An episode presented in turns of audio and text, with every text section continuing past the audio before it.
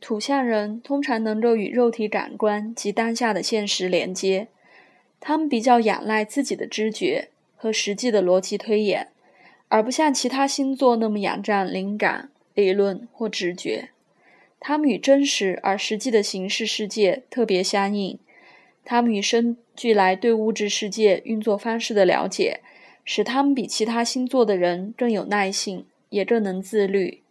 他们天生就知道该如何谋生，提供给自己最基本的需求，如何坚定地达成目标。这些特质对土象人而言都是天生具足的。虽然土元素属于比较被动和接受性较高的元素之一，但如同水元素一样，土元素也具有很久的耐力及持续力，而且总是小心翼翼地看待一切事物。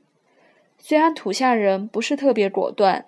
但是在自己的安全感遭受威胁时，也会据理力争。由于他们的效率极高，所以遭到威胁时，不但会据理力争，而且会以理所当然的态度确保自己的成果不被夺走。土象人是谨慎的、计划周详的、保守的以及可靠的。他们对那些思想敏捷而活泼的人通常半信半疑，尤其对风象人总是带着某种程度的保留。虽然也会对风象人的言论感到着迷，他们觉得风象人总是飘在半空中，以孩子气或不实际的态度卖弄着一些无法落实的计划。他们觉得火象人可能会把大地烧焦，而且行事像急急荆棘风一般。不怎么值得信赖，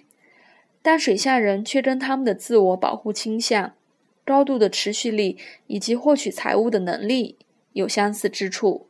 因此土象人会觉得水下人可以为自己带来更大的生产力及更新力。